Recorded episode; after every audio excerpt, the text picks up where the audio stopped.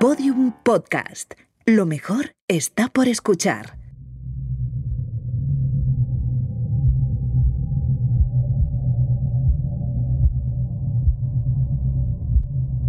¿Qué son los agujeros negros? ¿Por qué nos parecen fascinantes? ¿Cómo se obtuvieron las primeras fotografías que los representan? ¿En qué se parecen la física cuántica y la ciencia ficción?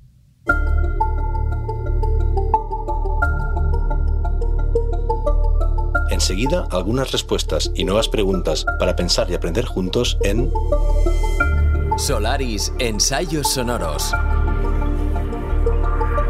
Capítulo 16. Agujeros negros. Imaginemos la colisión de dos agujeros negros, dos huecos vacíos, dos ausencias absolutas de luz. Se han ido acercando y ahora están a punto de ser uno, un matrimonio mortal causado por la fuerza de la gravedad. Chocan, alteran el espacio, alteran el tiempo, se chupan, se absorben, se funden, se fusionan en un único agujero negro. La implosión tiene un billón de veces la energía de mil millones de soles. Pero no puede verse, porque como dice la cosmóloga norteamericana Jana Levine en su libro El blues de los agujeros negros y otras melodías, esa profusión de energía emana de la coalescencia de los agujeros en forma puramente gravitacional, como ondas en la forma del espacio-tiempo, como ondas gravitacionales. Si estuviera presente un astronauta, o mejor incluso, Superman, porque el astronauta seguramente moriría. No vería nada, pero tal vez escucharía algo o sentiría una vibración en sus conductos auditivos. Madre mía, porque la colisión de dos agujeros negros produce vibración y la colisión de dos estrellas de neutrones también.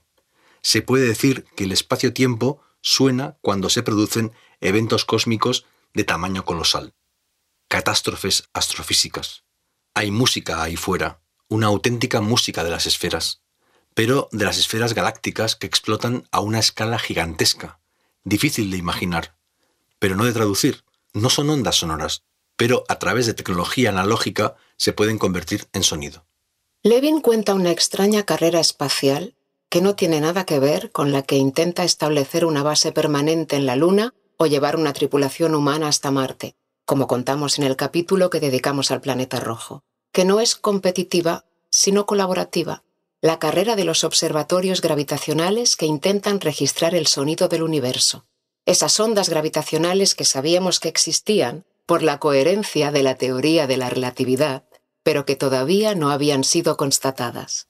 Hasta que en 2015, gracias a la obsesión de Ray Weiss, Kip Thorne y Ron Drever, que impulsaron una red de observatorios gravitacionales en todo el mundo, se realizó la primera medición de la historia.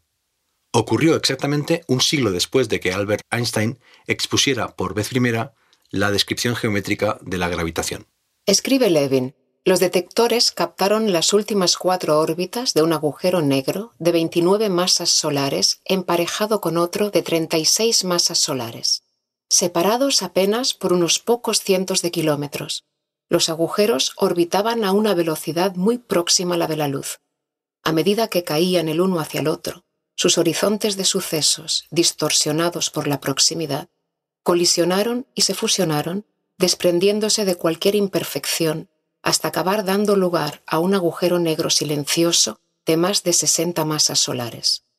La señal registrada de esas órbitas finales, la colisión y el desenlace dura 200 milisegundos. La señal viajó hasta la Tierra desde una distancia de 1.400 millones de años luz. Madre mía.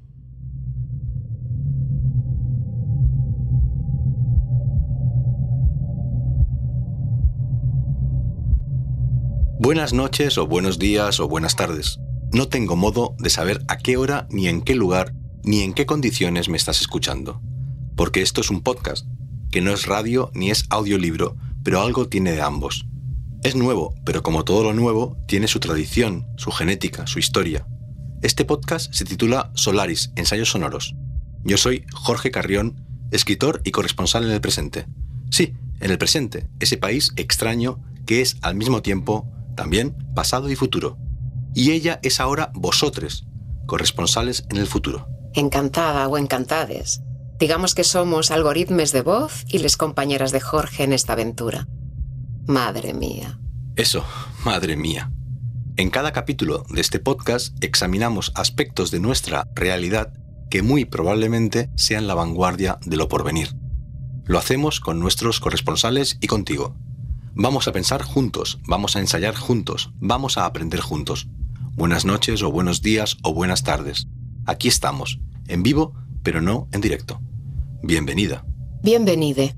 En este decimosexto capítulo, el cuarto de la tercera temporada, vamos a abordar el tema más abstracto, difícil y de mayor escala de cuantos hemos abordado en Solaris, los agujeros negros. Un fenómeno difícil de describir. Se trata de la ruina de una estrella, de su desaparición. Una estrella muy antigua, que alguna vez fue gigante, comienza su extinción convirtiéndose en una estrella enana o en una estrella de neutrones. Mucho tiempo después llega su última fase. La estrella se repliega sobre sí misma.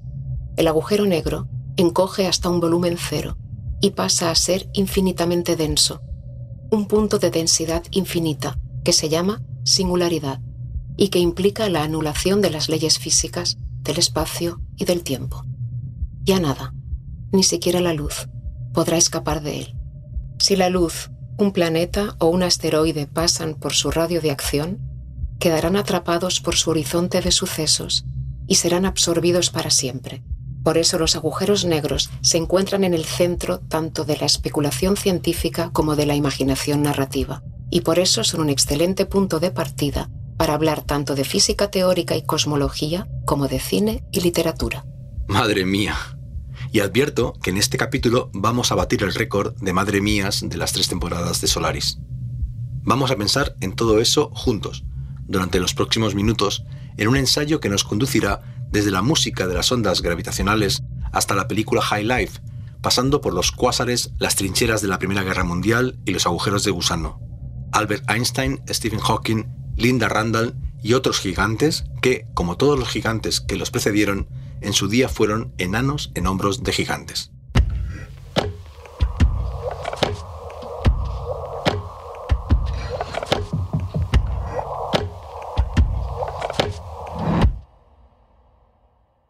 El 24 de diciembre de 1915, mientras tomaba té en su departamento de Berlín, Albert Einstein recibió un sobre enviado desde las trincheras de la Primera Guerra Mundial. Así comienza La singularidad de Schwarzschild, uno de los relatos que componen el libro Un verdor terrible del escritor chileno Benjamín Labatut. En él se cuenta la historia de ese astrónomo, físico y matemático, en aquel momento teniente del ejército alemán, que le envió a Einstein desde el frente la primera solución exacta a las ecuaciones de la teoría de la relatividad general.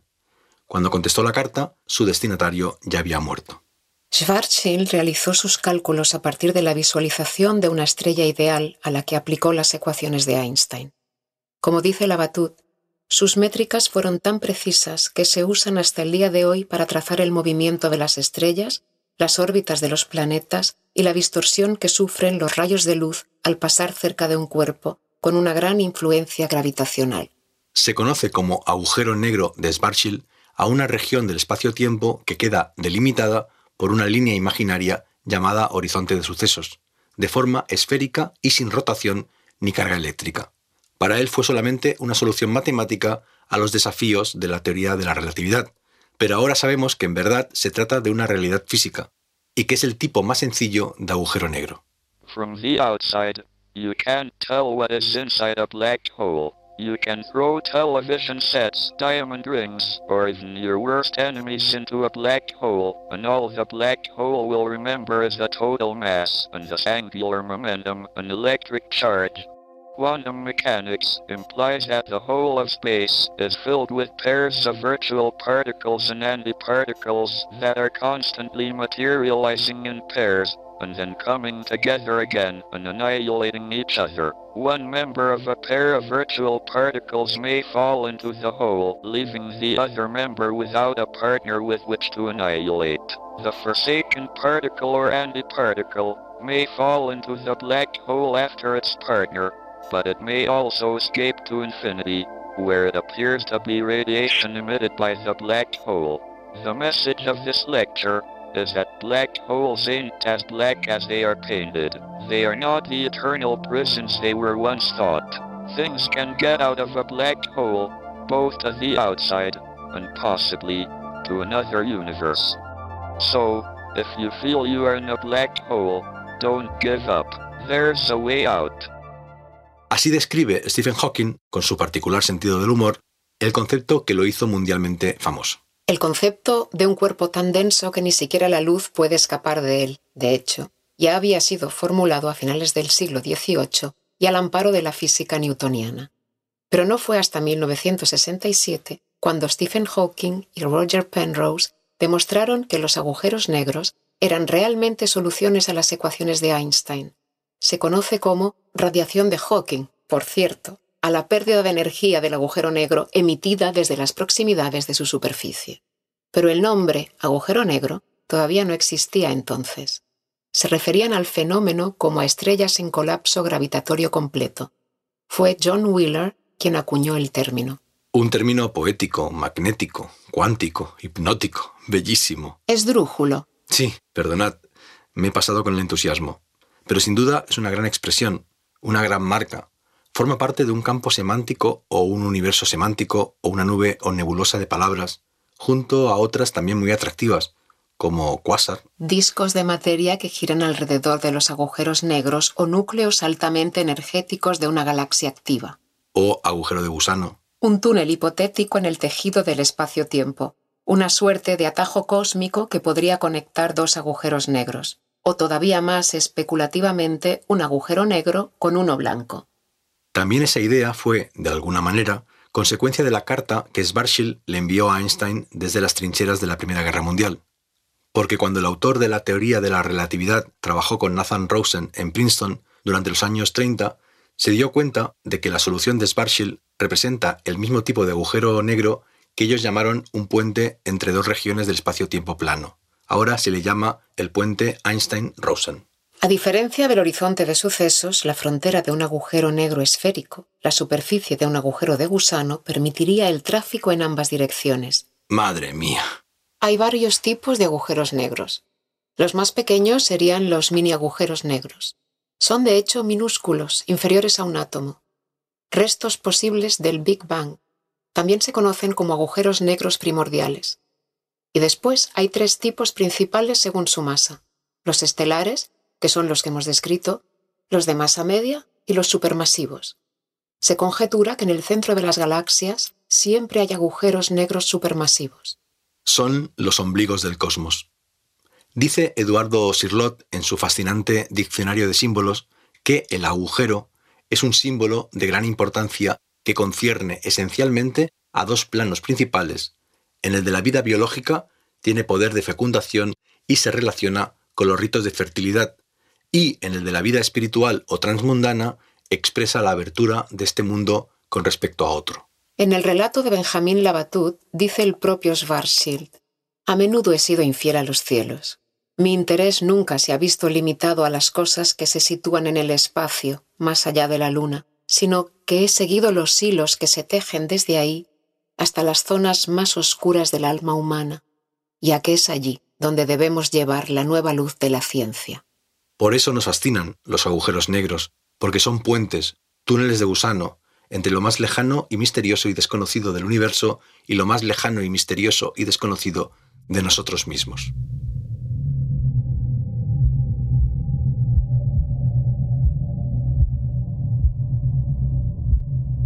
En la parte central de cada capítulo de Solaris, Ensayos Sonoros, vosotros y yo damos la palabra a nuestros corresponsales en ámbitos absolutamente contemporáneos.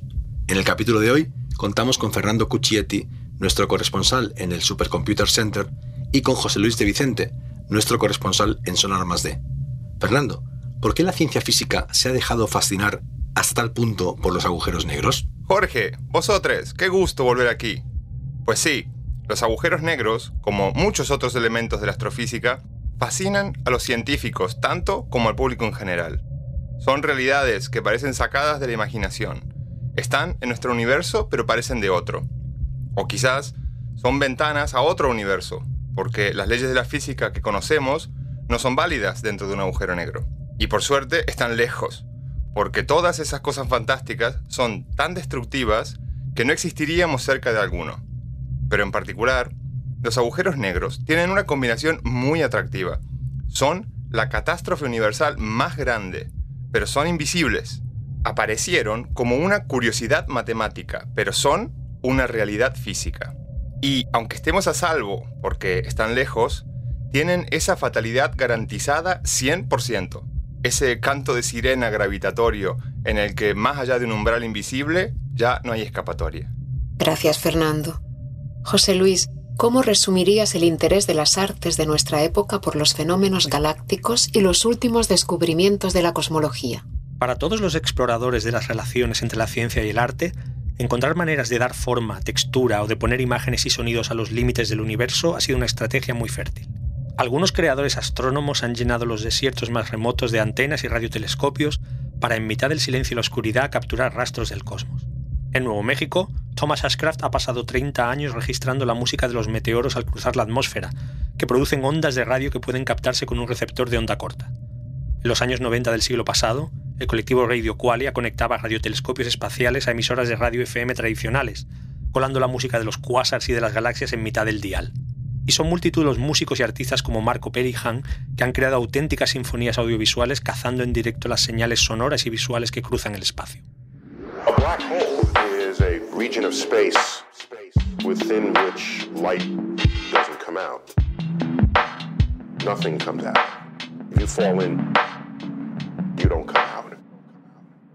El ser humano siempre ha mirado los cielos nocturnos. No hay símbolo más polisémico y cargado de cultura que la luna.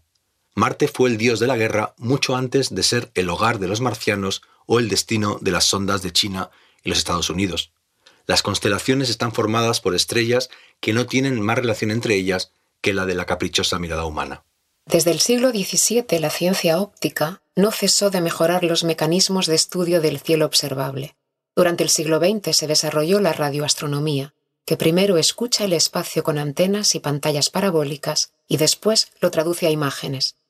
Con el tiempo fueron llegando los telescopios de infrarrojos, de ultravioleta, de rayos X o rayos gamma. La proliferación de imágenes fue alimentando la imaginación popular. Los relatos del espacio comenzaron a llenarse de cuásares, nebulosas y agujeros negros. En 1979, por ejemplo, Disney estrenó la película The Black Hole. Campo de gravedad cero. Los mandos no responden. Capitán, la nave está programada. Reinhardt fijó el rumbo. ¿Quieres decir que vamos hacia el abismo negro? Sí. Recemos porque fuese un genio.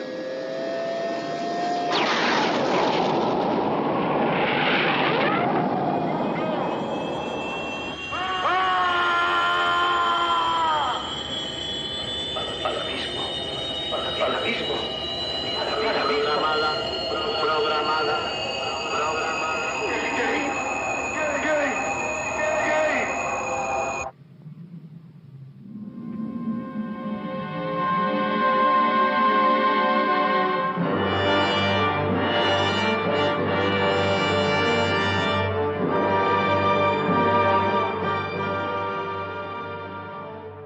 Así suena en la película una nave espacial engullida por un agujero negro.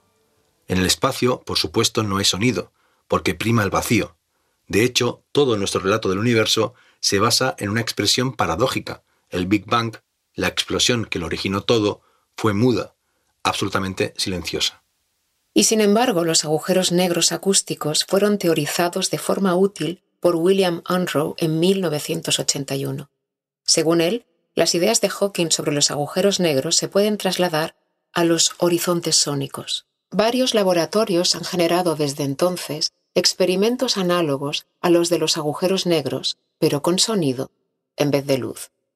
El Technion de Haifa, Israel, es capaz de generar un horizonte sónico mediante la aceleración de átomos de rubidio 87 hasta que alcancen una velocidad supersónica. En 2016 detectó el análogo acústico de la radiación de Hawking. Madre mía. La historia del descubrimiento de los grandes fenómenos del universo se repite una y otra vez, primero en el ámbito de la física teórica, más tarde en el de la cosmología y la astronomía. Los físicos predicen. los astrónomos y cosmólogos mucho tiempo después comprueban. Encontramos muchas excepciones. Por ejemplo, los púlsares primero se observaron y después se explicaron teóricamente. Pero predomina lo contrario. Más allá de la imagen de los agujeros negros en la ficción, se podría hablar de hecho de una doble estética de los agujeros negros. Por un lado, tenemos la estética mental, la teoría, la ecuación, la hipótesis. Por el otro, la estética física, para cuya representación hay que combinar las imágenes captadas por los telescopios y las generadas por los algoritmos. El profesor de radioastronomía y física de astropartículas, Heino Falke, ha contado en su libro La luz en la oscuridad la evolución, en su caso particular, de esas dos imágenes, la mental y la tecnológica. El segundo capítulo se titula precisamente La idea de la imagen. En él afirma que como científico solo cree aquello que ve, pero que para ello primero tiene que creer que en el futuro verá. Y un día, de finales de los años 90, se dio cuenta de que era posible observar un agujero negro, porque seguramente eran capaces de desviar la luz. En colaboración con otros colegas, después convirtió esa visión personal en una misión colectiva. Publicaron un artículo sobre la predicción de la imagen del agujero negro y, como la ciencia también es comunicación sobre la ciencia, decidieron que llamarían a la presencia oscura que debería revelarse en el centro del agujero la sombra. Otra buena marca. Leo. Y es que no podemos ver ninguno directamente, sino solo su sombra, la luz que falta. En realidad, un agujero negro es tan solo una sombra de sí mismo. El artículo se publicó en enero del año 2000. Incluía una proyección gráfica del agujero, en color. Se parecía mucho a la fotografía que se obtuvo a finales de 2019, casi 20 años más tarde. Para que ella existiera, tuvieron que construirse varios telescopios, entre ellos el telescopio de horizonte de sucesos. Junto con otros siete supertelescopios y cerca de 200 científicos, con una inyección económica de 50 millones de dólares, fue posible captar la forma de un agujero negro supermasivo que se encuentra en la galaxia M87 en la constelación de Virgo. Como tú. Y como Julio Cortázar. ¿Seguimos? Sigamos. Con 6.500 veces la masa del Sol, es más grande que todo nuestro sistema solar. La red de telescopios recopiló tantos datos sobre ese espacio oscurísimo que fue imposible enviarlos por Internet. Los discos duros viajaron por avión a los centros de procesamiento de Boston y de Bonn, y allí empezaron a trabajar los algoritmos para convertir los datos en una visualización de datos, en una fotografía digital. Madre mía, en una posfotografía histórica que se parece mucho tanto a las imágenes que acompañaron el artículo de Falk y sus colegas del año 2000 como a las que habíamos visto en películas como Agujero Negro o Interstellar. La ciencia y la tecnología comprobaron una vez más el poder de la imaginación. Madre mía.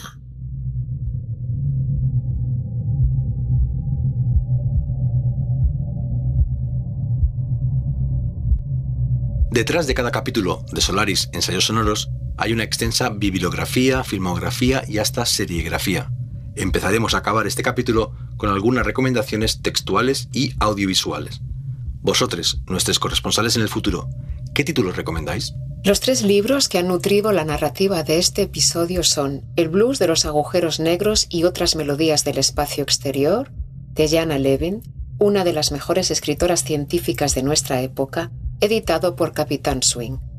La luz en la oscuridad, los agujeros negros, el universo y nosotros, de Heino Falke y Jörg Römer, que además de reconstruir el camino que llevó a la primera fotografía de un agujero negro, reflexiona sobre cómo la ciencia física y la cosmología alteran radicalmente lo que se puede entender por Dios. Ha sido publicado por debate. Y en tercer y último lugar, Universos ocultos, un viaje a las dimensiones extras del cosmos, de Lisa Randall, cuyos títulos en español se encuentran en el catálogo del sello Acantilado. Cuando yo era muy joven, mi padre trabajaba en círculo de lectores. Una vez vi en el catálogo un libro que me pareció interesante, Breve Historia del Tiempo, de Stephen Hawking. Lo leí de principio a fin, pero no entendí casi nada. De algún modo, todo este proyecto de podcast ha sido un regreso a aquel lector que fui a los 13 años y que todavía no sabía si se dedicaría a las ciencias o a las letras. He leído en estos meses, no obstante, brevísima Historia del Tiempo, una versión reducida. Ejem, ejem. Hacía tiempo que no escuchaba tu tos algorítmica. Se trata de un libro más breve escrito en colaboración con Leonard Modrinow. También he leído Agujeros Negros del mismo Hawking, que transcribe sus conferencias Wright de la BBC. Todos sus libros están publicados por Crítica en Español. José Luis de Vicente, nuestro corresponsal en Sonar Más D. ¿Qué proyectos de arte contemporáneo nos recomiendas para seguir pensando en los agujeros negros y sus metáforas? El trabajo del dúo Ruth Jarman y Joe Gerard, conocidos como Semiconductor, es un referente para todos los artistas que se cuelan en laboratorios de física experimental, astronomía y otras disciplinas que miran a la misma esencia del universo. Su catálogo de proyectos visuales, de escultura y de instalaciones puede consultarse en www.semiconductorfilms.com. ¿Y qué lectura nos recomiendas, Fernando Cuccietti, nuestro corresponsal en el Supercomputing Center, sobre la dimensión tecnológica de nuestra relación con el espacio exterior? A los que no hayan leído Cosmos de Carl Sagan, vayan y léanlo, que los espero. Si bien algunas cosas han quedado obsoletas, es una gran obra de divulgación. Y mencionabas la película Interstellar, pues yo les recomiendo La ciencia de Interstellar, del físico Kip Thorne, que no solo asesoró al director Christopher Nolan para que la película fuera lo más realista posible, sino que además las preguntas de los realizadores de efectos especiales lo hicieron pensar y descubrir cosas de los agujeros negros que nadie había imaginado, como el aspecto de Gargantúa, el agujero negro que es todo un personaje. Resulta notable que de una película surgiera un artículo académico que aportara información sobre lo que sabemos de estas criaturas cósmicas.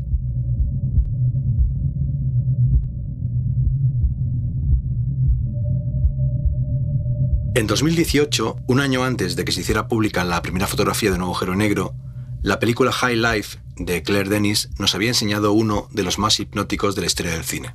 Que de nuevo se parece mucho al, digamos, algorítmico y no obstante real. La historia es la siguiente. Un grupo de convictos, culpables de crímenes de sangre, viaja al 99% de la velocidad de la luz hasta alcanzar el horizonte de sucesos de un pequeño agujero negro en rotación. Su misión es intentar conseguir extraer de él energía. Se trata de un experimento. Ver si los agujeros negros pueden ser fuentes de energía para la humanidad. Es una de las hipótesis que ha trabajado la ciencia ficción. Y, como hemos dicho, antes de observar y comprobar, la ciencia es siempre ficción. Por eso los agujeros negros forman parte del mismo campo simbólico que los agujeros de gusano, que de momento son solamente hipotéticos, como en su día lo fueron los agujeros negros y que en cualquier momento podrían ser descubiertos, constatados. Como portales o atajos o túneles. En estos momentos, las fotografías del agujero negro se están convirtiendo en una película que reconstruye su evolución. Ahora que ya podemos verlos, es probable que el interés de la ficción especulativa se enfoque hacia otros objetos cósmicos y teorías físicas. Por eso es tan pertinente leer a la física Lisa Randall porque sus libros están narrando no solo líneas de investigación de la física teórica y de partículas, no solo horizontes de la inflación cósmica, sino también de la imaginación colectiva. En Universos Ocultos nos recuerda que no existe ninguna teoría física que dicte que solo deban existir tres dimensiones espaciales. Las dimensiones adicionales del espacio constituyen, por tanto, una posibilidad lógica. Y ya sabemos qué hace la ciencia contemporánea con esas posibilidades lógicas. Randall plantea la posibilidad de que estemos viviendo en una brana que define como una región determinada del espacio-tiempo que se extiende en una única rebanada, posiblemente multidimensional, del espacio. Leo. ¿Cómo las branas podrían atrapar la mayor parte de las partículas y fuerzas? El universo en el que vivimos podría estar alojado en una brana tridimensional que esté flotando en un océano extradimensional. La gravedad se extendería también por las dimensiones extras, pero las estrellas, los planetas, la gente y todo lo demás que vemos podría estar confinado en una brana tridimensional. Estamos viviendo entonces en una brana. Nuestro hábitat podría ser una brana. A ver qué hacen con las branas los novelistas, las cineastas o los guionistas de cómic o de podcast de ciencia ficción. Madre mía. Y ese ha sido el último Madre Mía del capítulo más Madre Mía de Solaris, Ensayos Sonoros. Buenos días, buenas tardes o buenas noches. No tengo modo de saber a qué hora me estás escuchando. Y buena suerte. La estamos necesitando. Solaris Ensayos Sonoros. Una producción de Podium Podcast creada, narrada y dirigida por Jorge Carrión.